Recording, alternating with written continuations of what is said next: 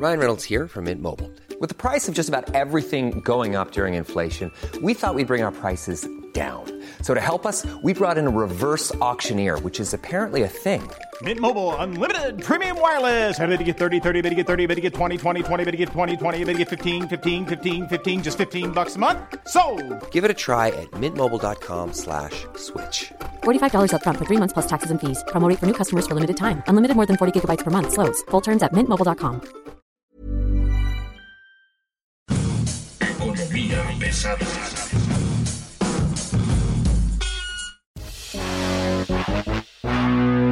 Señoras y señores, niñas y niños, estamos aquí en Economía Pesada. Mi nombre es Luis Carriles, arroba Luis Carrujos, y el gusto es estar en, Economía Pesada. Hoy tenemos un tema que seguramente les está dando vuelta más de uno, y es qué va a pasar después de las corcholatas, qué va a pasar después de 2024, qué va a pasar con la economía, con los negocios, con la manera de hacer política económica del que viene, y un poco para trabajar este tema y un poco para practicarlo y a ver, ya sea desencantarnos o engancharnos, pues tenemos a Sayael Torres, a Sayael es columnista en el financiero, él está muy cerca de este grupo que hoy está en el poder, él los conoce, conoce a muchos y a ver, pásanos los chismes, ¿qué viene, querido Atza? ¿Cómo estás? Buen día.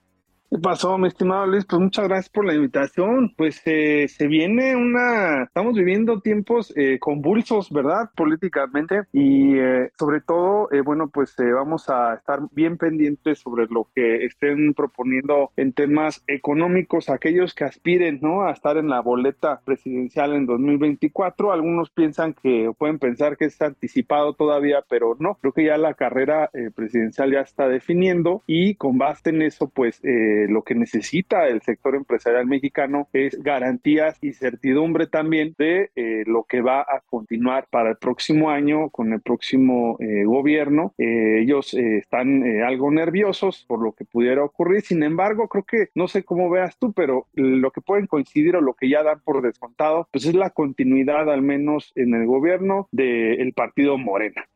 Sea, yo creo que se queda Morena independientemente de quién sea el candidato y de lo que vaya a pasar en el primer trimestre de, del 2024, pero a mí me queda claro, este, yo no creo que nadie de los que sigan va a entender que el país va a aguantar otros seis años iguales a estos, ¿o sí? Estamos hablando del crecimiento de hasta ahorita del país en este sexenio es de 0.7%, el más bajo, y hemos tenido crisis durísimas, ni, ni en el 80 estuvo así.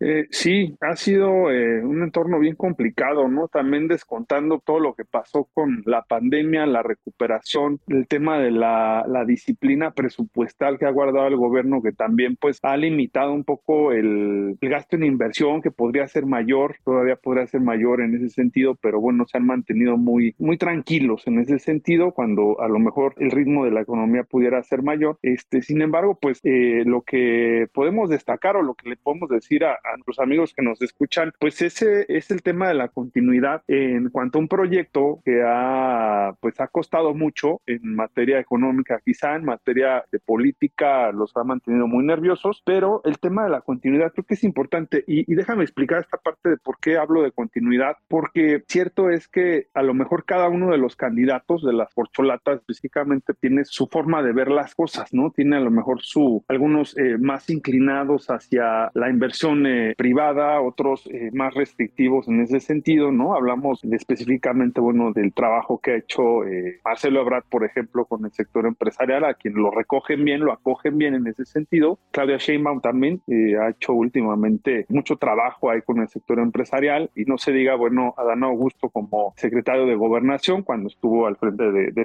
también hizo mucho trabajo en ese sentido. Sin embargo, hablamos de continuidad de, de una forma en que cómo va a ser el ambiente de negocio ¿no? Como empresarios, cómo van a trabajar por su cuenta o en todo momento van a necesitar el respaldo o el apoyo del gobierno. Y yo creo que aquí es donde debemos reflexionar que en cualquiera de los escenarios que se puedan plantear, sí van a necesitar el sector empresarial estar muy de la mano con el gobierno, en sobre todo en los grandes proyectos que quieran emprender.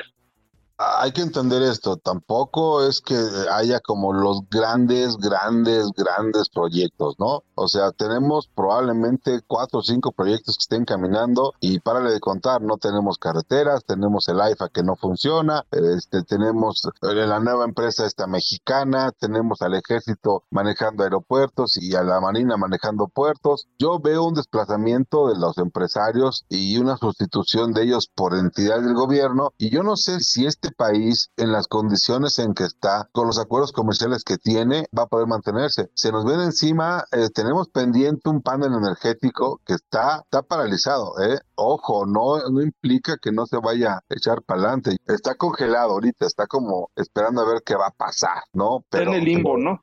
Ajá, pero ahí está, es una amenaza latente, está amenazante, ¿no? Está, está cerca. Lo que se viene con el tema del maíz, ¿no? El tema del transgénico con Estados Unidos, con Canadá, este, también es importante por todas las implicaciones agroalimentarias, ¿no? El maíz amarillo es importantísimo en la cadena del cerdo, en la cadena de avícola y en la cadena de, del ganado, este, de bovinos y demás. Incluso para producir leche necesitas ese tipo de maíz, de productos que son transgénicos, que son transformados genéticamente. Y si empiezas con el maíz, pues hay un montón, ¿no? Está la soya y demás, que ahí están. Vamos, le vas a poner en la torre a una cadena que está funcionando. Entonces, Vamos a ver más de esto, vamos a ver, digo, si metemos a, los libros de texto gratuitos, ¿no? Si tienen que enseñar lo que tienen que enseñar, pues yo no estoy viendo como un avance en la parte de preparación de los de los chamacos en tecnología, en ciencias, este, en eso. Entonces, la política económica que tenga que plantear no puede mantener o sí o si la mantiene como está ahorita, este, tenemos un problema o no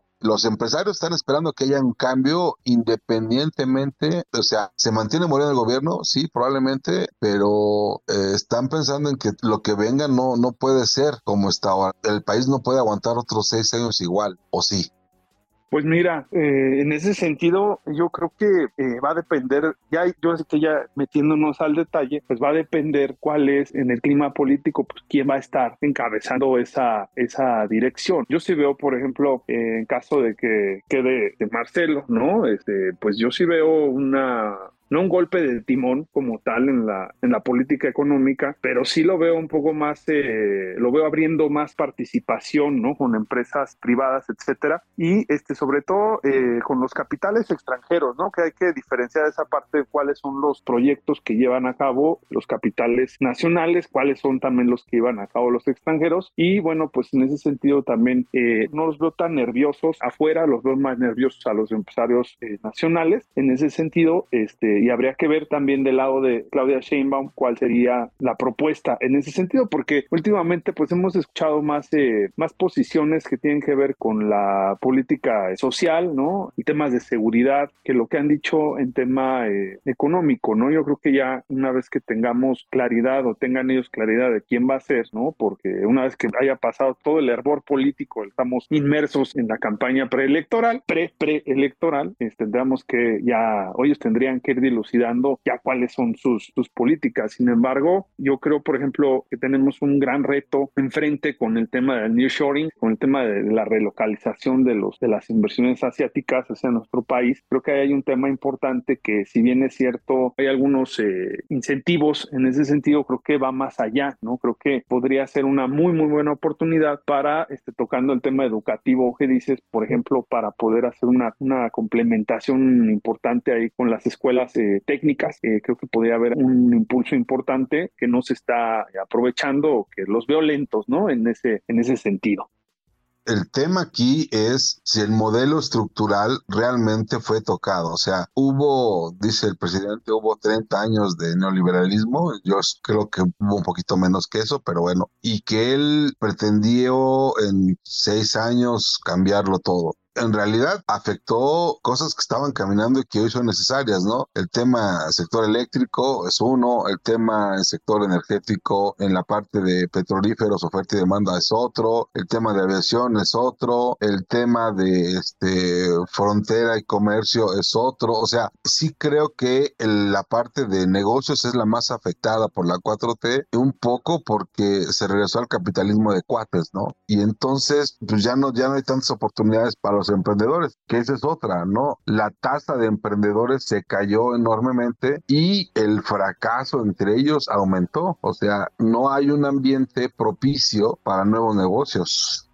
Sin embargo, pues lo tienen que hacer, ¿no? Sabemos que lo que es eh, los emprendedores, la economía informal, etcétera, pues una válvula de escape tremenda, ¿no? De la, de la economía. Sí creo que es un gran pendiente que tendría que tomar la siguiente administración, pero pues es, es difícil también cuando eh, estás viendo, por ejemplo, que los estimados de crecimiento económico para este año y para el siguiente están en aumento, ¿no? O sea, los, los estimados se siguen modificando al alza, o sea, hay una perspectiva un poco mejor o un poco más optimista sobre el crecimiento económico para este año que sigue y ves el gran gol, ¿no? Que se cantó en semanas recientes que fue la disminución de la pobreza, ¿no? Que es relativa y tiene muchos factores ahí que influyeron, sobre todo el tema de los, los programas sociales, pero bueno, que a final de cuentas es un indicador, ¿no? En el que se está avanzando en ese sentido. Entonces, pues más bien eh, fortalecer eh, a la clase empresarial no creo que vaya a ser una de las prioridades, ¿no? De la siguiente administración en ese sentido, sino más bien, eh, pues alinearlos o que se vayan alineando a eh, lo que esperan, sobre todo en materia fiscal, ¿no? Que también es otro gran pendiente que, este, bueno, pues eh, vamos a ver cómo juegan esas cartas durante la campaña y la pre-campaña para no, eh, este, pues, espantar o crear más nerviosismo del necesario, pero son temas que son importantes, que se tienen que tratar, que lo tienen que ir considerando y insisto en esta parte de que van a ir saliendo estas propuestas conforme también se presente el calor político, porque pues la verdad elección, la gran eh, eh, incógnita va a estar en las internas de, de, Morena, ¿no? Está en las internas de Morena. Entonces, en ese sentido, pues para el sector empresarial, pues eh, más bien tendrían que buscar modelos en los cuales puedan ellos darle un beneficio social o, de alguna forma al gobierno para que fuera atractivo de alguna manera y pudieran cooperar en ese sentido, porque igual, como dices, las reglas siguen siendo las mismas, de fondo no se han cambiado realmente, ¿no? A pesar de los intentos de, de reformas de gran calado que se dieron y, no se llevaron a cabo, este, las reglas siguen siendo las mismas. Se intentaron, ¿no? Se intentaron. Exacto. ¿Por qué este gobierno intentó chocar tanto con cosas que estaban funcionando, no? O sea, este, y, luego hizo los peores negocios del mundo, ¿no? La compra de CFE por Iberdrola, los gasoductos, los pleitos con Estados Unidos por el tema del maíz, pero fíjate, a la luz de la, de la realidad de global, ¿no? Ve lo que está pasando en Europa, lo que pasó, ¿no? Esta necesidad que quedó revelada por parte de los países de Europa Central, esta dependencia, ¿no? Del suministro de energéticos por parte de Rusia, el enemigo mundial, y te hace pensar, te hace voltear hacia adentro de tu economía y decir, bueno, ¿qué estamos haciendo, no? Eh, a lo mejor palabras muy fuertes o conceptos muy abstractos como la soberanía energética, a la luz de todos estos retos y todas estas problemas, pues ya no, no suena tan a locura, no sé los países europeos se fueron a, las energías verdes y ahorita ya están bastante mejor de como estaban al principio. Lo que pasó en Europa fue una guerra. Nadie tiene en su calendario, ah, mañana vamos a invadir a Ucrania, ¿verdad? Este, y entramos en guerra con todo el mundo. Nadie lo tiene en, su calendario eso. Este, la pandemia no estaba en el calendario, digo, son este, casualidades, ¿no? Que se van dando, pero a largo plazo no puede ser sostenible un proyecto donde este, justamente gastas y no incrementas tu, ingreso como gobierno, como Estado. O sea, en realidad este, puedes cobrar todo lo que te deben hoy, pero lo cobras una vez y si lo pagas, lo pagas una vez y luego el tema es que es hacerlo sostenible, es hacerlo sustentable, es hacerlo que se repita y funcione. Y en este tema, ahí es donde los empresarios entran en, en conflicto. Se esperan, se aguantan, empujan. ¿Qué van a hacer los empresarios?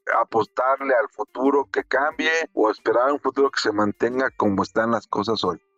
Sí, yo diría que sí esperen que las cosas eh, no van a cambiar mucho, ¿eh? ¿eh? no va a haber una, un golpe de timón en la política este, económica y específicamente en la política energética. A lo mejor habrán algunas grandes oportunidades que va a estar eh, dando el gobierno a cuenta gotas, ¿no? En, ese sentido, pero todo va a seguir girando en torno a las dos grandes empresas del sector, entre APMX y CFE. No veo, la verdad, una, una apertura, el regreso a una apertura como la administración pasada, que ya lo ha dicho eh, Claudia, lo ha dicho claramente, van a buscar de nueva forma presentar la reforma constitucional, este, van a insistir en ese, en ese sentido. Por el lado de Marcelo, por ejemplo, hemos visto algunos, eh, no sé si recuerdes el plan Sonora, tuvieron ahí, anduvo cantándolo en, en la COP 26 y anduvo haciendo ahí la promoción en ese sentido. Este, yo veo que a lo mejor van a haber más, eh, porque todos coinciden en la necesidad de energía asequible, limpia y etcétera, pero pues ahora sí como, como se dice, ¿no? En el, diablo está en los detalles, no han hablado, nadie ha dicho cómo vamos a, conseguir esa garantía, ¿no? En el respaldo de la energía, eh, cómo no han hablado de inversión en el sistema eléctrico, ¿no? En la, en la red de distribución, en la red nacional de transmisión.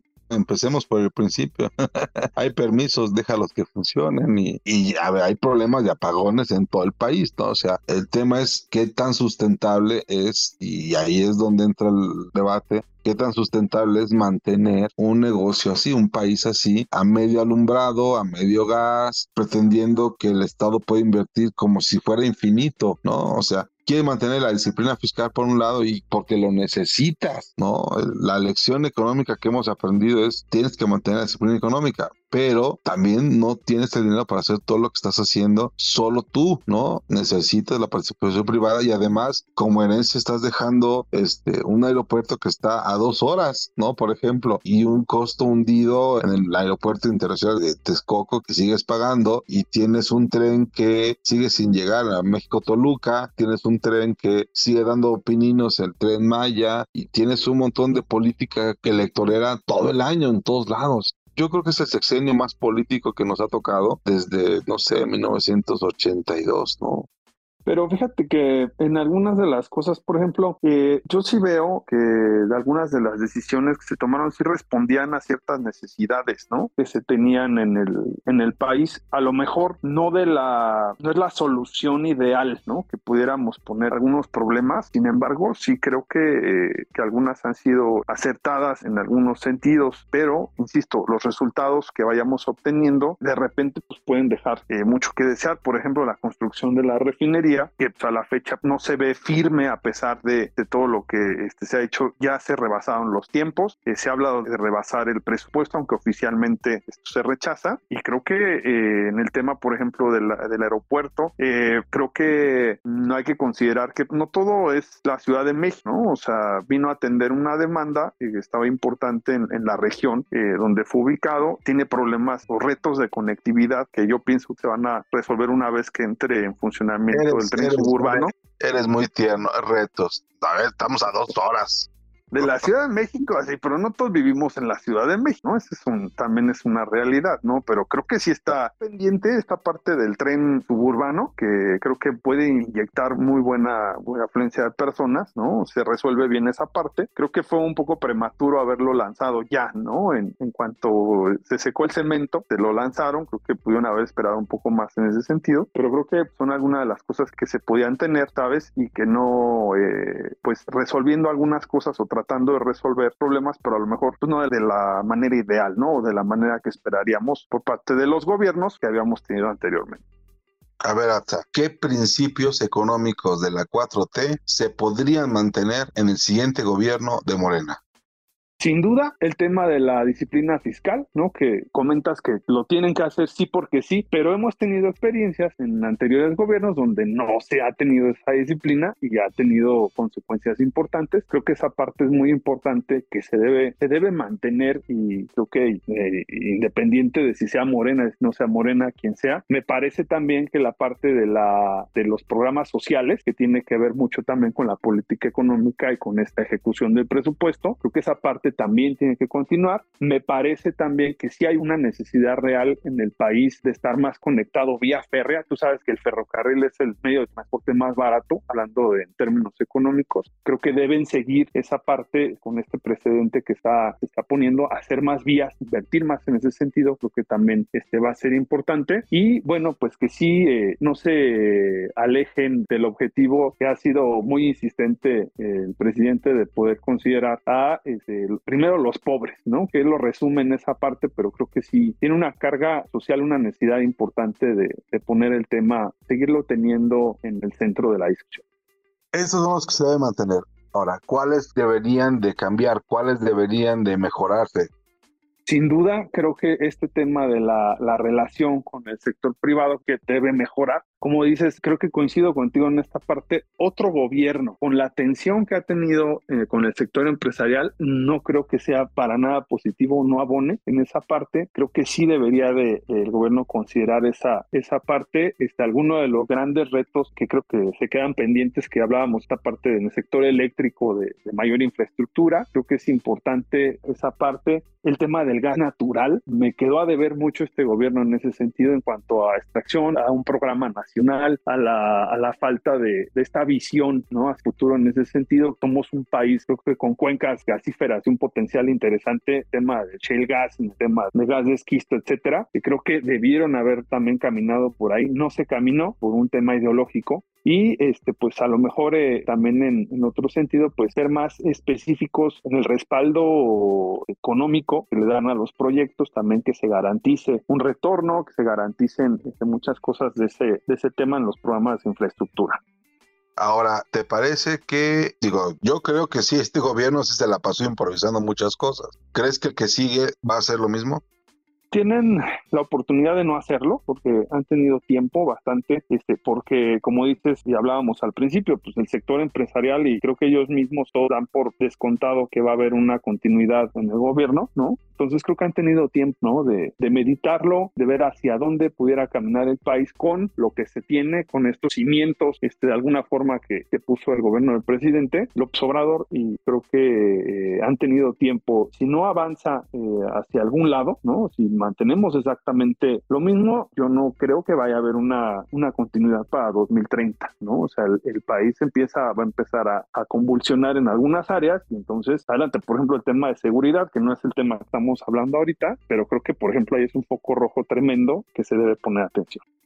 Sí, porque además seguridad ya está pegándole a temas como abasto, como logística, ya le está pegando a temas como distribución, movilidad, ya le está pegando a temas como turismo, o sea, ya comienza a ser un factor que pesa en el área de negocios, ya no es nada más el crimen entre ellos, ya comienza a haber afectaciones a, a regiones completas, ¿no? Ya hay un problema de abasto de limón, ya hay un problema de abasto de aguacate, ya hay un problema de abasto de las huertas, ya hay un problema para sacar cosas de los puertos, ya hay un problema para cruzar la frontera. O sea, si un poco la pandemia ayudó a, bajar esto, eh, ahora ya regresando a la actividad económica normal, estos impuestos aplicados por el crimen organizado sí están afectando y eso pues tampoco estamos viendo como muchas acciones. ¿Crees que esta parte va a cambiar? ¿Crees que el tema de seguridad va, va a mantenerse en el mismo tenor que está actualmente?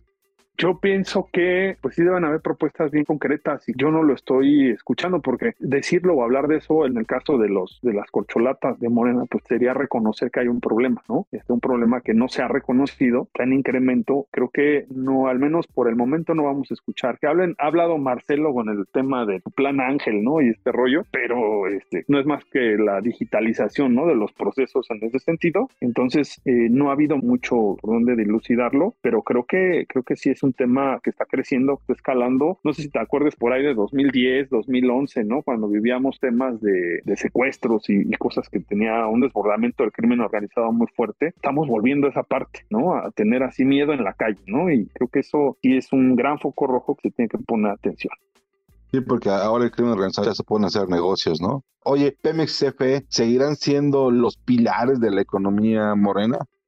Sin duda, sin duda, ¿no? Y creo que es parte del discurso eh, político que la plataforma política del presidente desde hace 20 años, creo que ha sido esta parte, no va a cambiar. Eh, yo no veo en eso tema. Por ejemplo, Marcelo hablaba de volver soberana una parte de la deuda, ¿no? Lo cual me llamó mucho la atención. Este, habrá que ver las implicaciones financieras, ¿no? De hacer un movimiento de ese tipo. Pero yo no veo, ¿eh? Resumiendo la respuesta, yo no veo que haya una, un cambio salvar a Pemex, pero quebrar al país, ¿no? Que nos expliquen cuál sería el beneficio ¿no? de, de movimientos de este tipo y, y, podríamos entenderlo quizá. Pues está muy cerca, este, se ha hablado mucho de eso y, y, sí está peligroso. Y a ver qué sale en el primer trimestre del 2024. Gracias, querido Atza. Te encontramos en arroba... Arroba Atzayael con H al final, ahí en Twitter, en X, ¿no? En X. Ahí andamos. Muchas gracias, señores, señores. Esto fue Economía Pesada, un poco hablando de economía chaira para no iniciados. Buen día.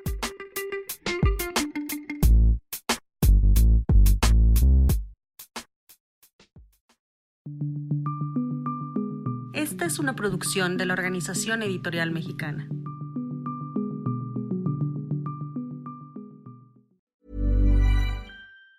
Even on a budget, quality is non-negotiable. That's why Quince is the place to score high-end essentials at 50 to 80% less than similar brands. Get your hands on buttery soft cashmere sweaters from just 60 bucks, Italian leather jackets, and so much more. And the best part about Quince, they exclusively partner with factories committed to safe, ethical, and responsible manufacturing. Elevate your style without the elevated price tag with Quince. Go to quince.com slash upgrade for free shipping and 365-day returns.